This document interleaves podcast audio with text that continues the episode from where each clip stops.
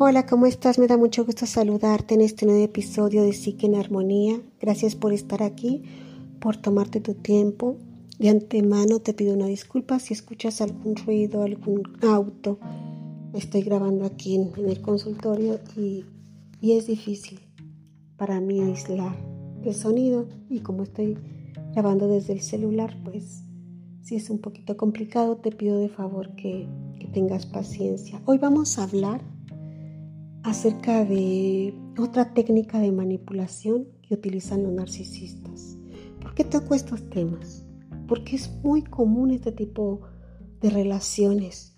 Creo que hoy en día es cuando más nos estamos dando cuenta que muchas personas están en una relación ya sea de codependencia, donde hay abuso emocional, o con una relación patológica con alguna persona con rasgos narcisistas o ya propiamente dicho, con el trastorno narcisista de personalidad.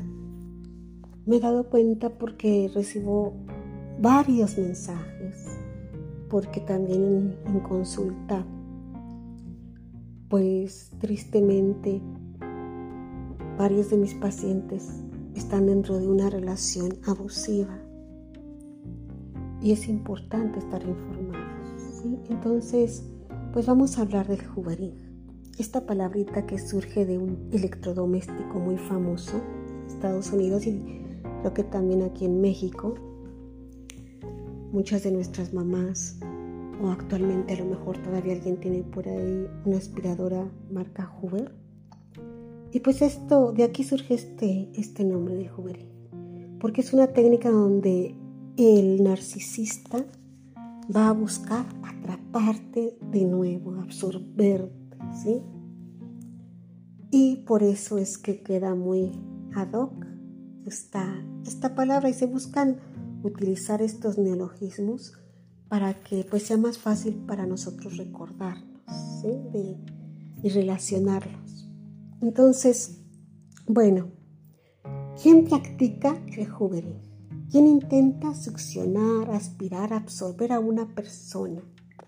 Pues como decíamos, estos personajes, conocidos como narcisistas, y esta manipulación va a surgir porque el narcisista está desesperado, va a querer atraer otra vez la atención de la víctima que parece que, ya está marcando distancia. Entonces, como nosotros sabemos y ya hemos escuchado, los narcisistas se desesperan, no pueden soportar perder la atención de, de la víctima. Ellos, a pesar de ser infieles, de tener muchas relaciones, de jugar abiertamente con las personas como si fueran objetos. Él no soporta que alguien lo haga a un lado. Entonces, este tipo de abuso es, un chantaje que también utilizan y que manifiesta este poder que, que ellos quieren seguir Al principio van a intentar aparecerse de repente, ¿sí? Esta es una señal típica. Cuando menos te lo esperas, vuelven a aparecer en tu vida.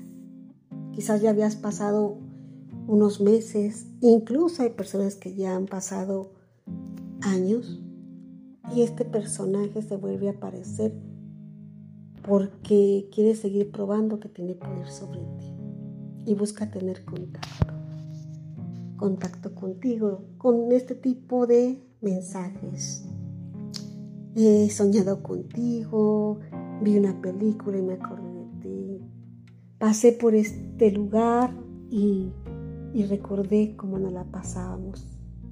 Recordé el día en que te conocí. Incluso me acuerdo de, de un detalle específico cómo ibas vestida, tu aroma o cómo ibas vestido. ¿sí? Estas frases son ejemplos que nos ayudan a, entender cómo van manipulando. La persona se siente otra vez como que, o sea, te, te sacas de onda. No entiendes qué es lo que está pasando. Piensas, quizás es cierto. de repente me extrañó, se dio cuenta que, que me quiere, que le importo. A veces hay otro tipo. Es cuando dan señales de que están arrepentidos y quieren obtener otra vez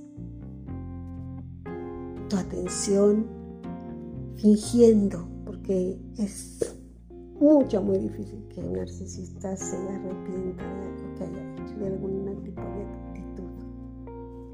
Entonces buscan tu perdón, empiezan a decirte que, que han cambiado, que quieren retomar la relación, y pueden parecer de verdad muy convincentes porque son maestros de la manipulación, son maestras también, hablando del caso de mujeres de, la manipulación. Entonces lloran, en su aspecto también se nota, ¿no? Y tú puedes pensar, no, es que sí, sí se ve que está arrepentido en verdad, es que se nota, incluso hasta adelgazó, o se, se le nota en sus palabras, se, se, le cortó la voz, porque fingen, son, son actores. ¿sí? Y así hay varias otras técnicas. Empiezan también con declaraciones de amor. Si antes no te habían expresado amor, de repente empiezan a decir que, que se dieron cuenta que te aman, que no pueden vivir sin ti, que, que te necesitan, etcétera. Y como saben que tú eres una persona empática y saben que por ahí todavía queda algo de sentimiento en ti, utilizan este tipo de, de frases de que te amo, te necesito, eres la persona ideal. Mucho cuidado. También empiezan otra, otra forma es que empiezan a acercarse a tu familia, a tus conocidos, a, obtener información, busquen obtener información acerca de ti. Y de alguna forma pueden empezar también ahí a triangular, ¿no? Pero de una manera en que tú pienses que sí, sí hay interés porque se están acercando a alguien que, que tú conoces. Buscan tener información acerca de ti. Otra manera es que de repente, al aparecerse, actúan como si nada hubiera pasado. Como si, pasaran meses, de repente hacia el otro día, este, se aparece y así, no, no ha pasado nada, muy normales y obviamente te vas a quedar en shock, ¿no?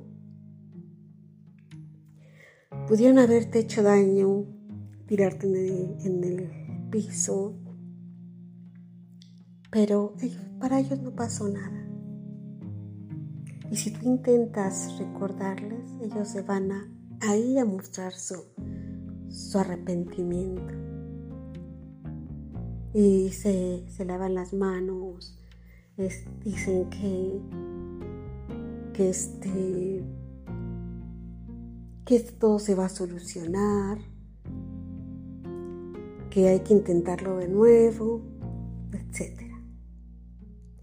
A veces hay que tener también presente que pueden amenazar con hacerse daño y esta